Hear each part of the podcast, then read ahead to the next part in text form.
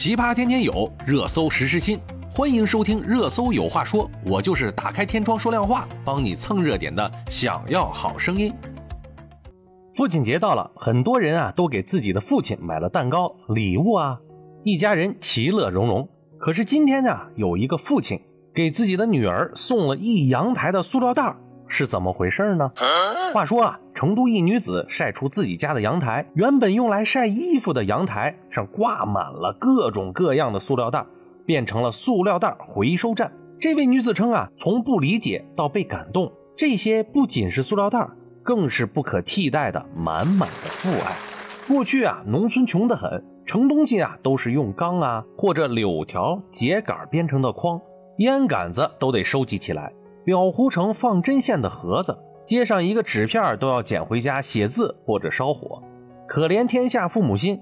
儿女再大，在父亲眼里啊，那永远都是孩子。还有很多的老人呢，都是这样。我们啊，要能理解不同年代人的行为特点。老一辈的勤俭节约，已经成为了我们这一代人慢慢遗忘的美德。囤塑料袋不仅环保节约，还是收藏和保护美好回忆的承载体。更是父亲用自己的方式对女儿的照顾和关心，父爱无言，更多的是行动。他们无私的付出，我们唯有努力变得更好，才足以回报。可是啊，大家为什么喜欢囤东西呢？可能没有人思考过。但是这个呀，也许是一个病，还得治。那么就让我们来一起了解一下。十九世纪八十年代，在美国曼哈顿住着这样的一对兄弟，他们彻底与外界隔离。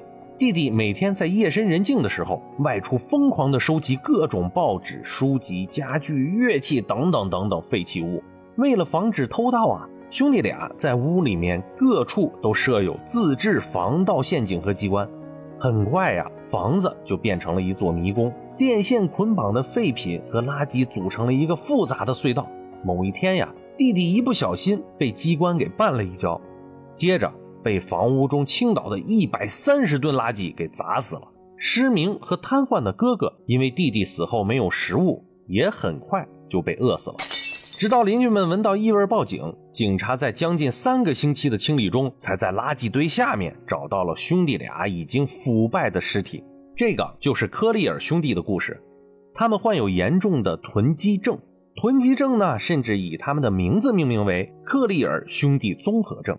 根据美国精神病学会发布的《精神疾病诊断与统计手册》修订版所述，囤积障碍属于精神疾病一类，和强迫症相似，表现为啊不可抗拒的强迫囤积东西。国外调查显示，成人的囤积症发病率约为百分之一至百分之三，以老年人、男性和低收入者较为多见，在抑郁症、焦虑症、精神分裂症患者中也不少见。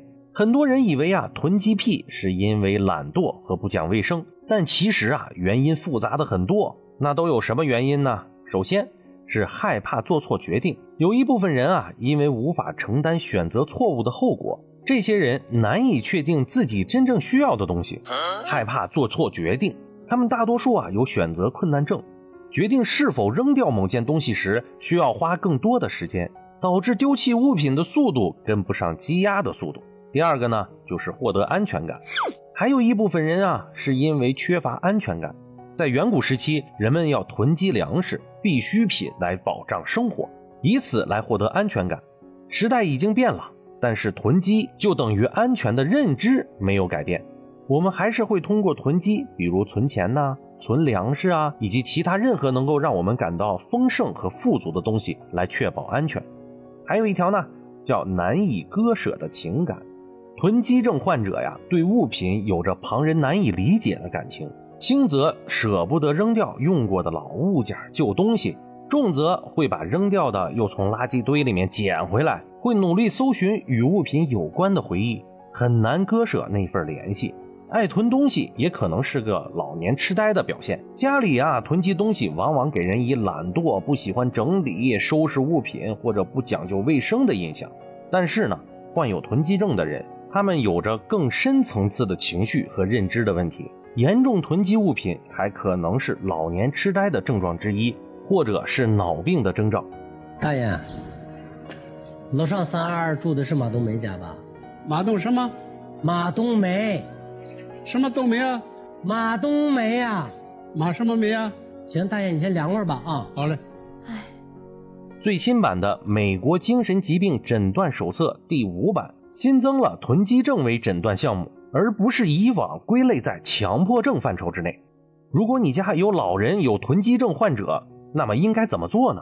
避免争吵，不要威胁对方，或者在未经对方同意的情况下就扔掉东西。大规模的清理会给患者带来巨大的痛苦，他们通常会重新开始囤积东西。当老人仅仅是不断囤积，不加分类整理，也不想出售废品，那家人就需要根据情况严重程度，考虑是否是老年痴呆症的征兆了。囤积症的老人啊，很少主动就医，身边的亲人呢，协助就尤为的重要了。作为家人，要用支持开放的态度，比如单独批出一块空间，让他集中收集，备好手套，防止手受伤，定期啊帮助他变卖废物换钱等等的，用同理心取代指责，在理解的基础上与老人坐下来耐心讨论，可以尝试列清单来勾选清理的顺序，在尊重老人的前提下，帮忙丢掉没用的东西，慢慢的断舍离，让他们自己体会到啊。东西丢弃以后，生活并没有什么差别。